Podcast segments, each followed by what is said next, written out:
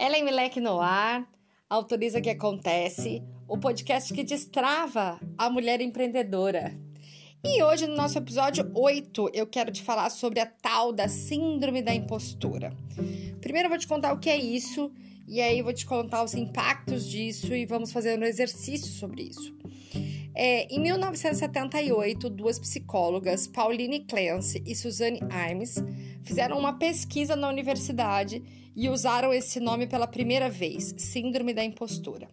E esse nome foi utilizado para definir um determinado perfil é, de alunas do curso que elas estavam pesquisando. E aí, o perfil de alunas eram alunas muito competentes em sala de aula, mas que quando tinham que apresentar um trabalho, elas não se consideravam merecedoras de sucesso e por isso elas perdiam muitas oportunidades de trabalho. Além disso, eram mulheres que trabalhavam muito, muito, muito mais do que, do que precisaria trabalhar num determinado é, trabalho para gerar resultado e que sempre entregava o trabalho porque não aguentava mais é, lapidar o trabalho, mas não considerava aquele trabalho suficientemente bom. E além disso, é, eram mulheres que se sentiam uma farsa intelectual, que ao alcançar o sucesso, elas tinham um sentimento de que tinham alcançado, porque eram é, comunicadoras, é, boas comunicadoras, que sabiam bem é, enganar as pessoas e que no fundo, no fundo, elas eram uma farsa.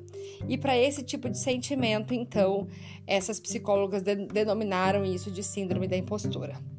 Muito bem, vamos entender agora o impacto disso. Qual é o impacto que você acha que tem quando você olha para você mesma e se sente uma farsa e além disso acha que nunca tá bom o que você faz, sempre tá faltando um curso, sempre tá faltando alguma coisa, ou que é, o seu sucesso é um golpe de sorte, ou que nunca dá bom o suficiente para apresentar.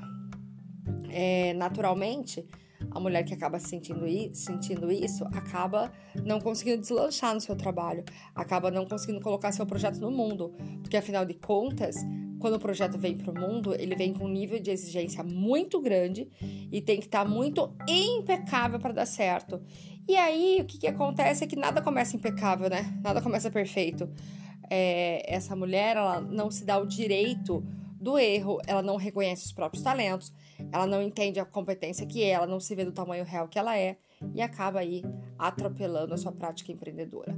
Para o mundo, o que acontece é que esse trabalho acaba não indo para o mundo e acaba não ajudando as pessoas, né? Porque todo empreendimento traz uma grande solução. E quando essa mulher incrível não põe o seu trabalho no mundo e não põe sua solução do mundo, muitas pessoas ficam sem essa solução. A vida de muita gente poderia ser melhorada e acaba não sendo melhorada. É, e o que eu queria que você prestasse atenção no seu comportamento é que às vezes parece que tem duas pessoas, duas de nós dentro de nós, né? Duas, duas personalidades diferentes, né? Tem uma que sim, que confia, confia no trabalho, que acorda animada, que acorda feliz. E aí tem uma outra personalidade que vem e fala: Olha, será que isso tá bom? Você não tá parecendo ridícula? Será que isso é bom o suficiente? E essa síndrome da impostora conversando. E o nosso exercício de hoje, o que eu queria te propor é que você de fato conversasse com a sua impostora, essa figura que tem dentro de você. Carinhosamente a gente tem chamado de bloqueane, e você conversasse com ela e aí, o que, que eu quero que você escreva num papel?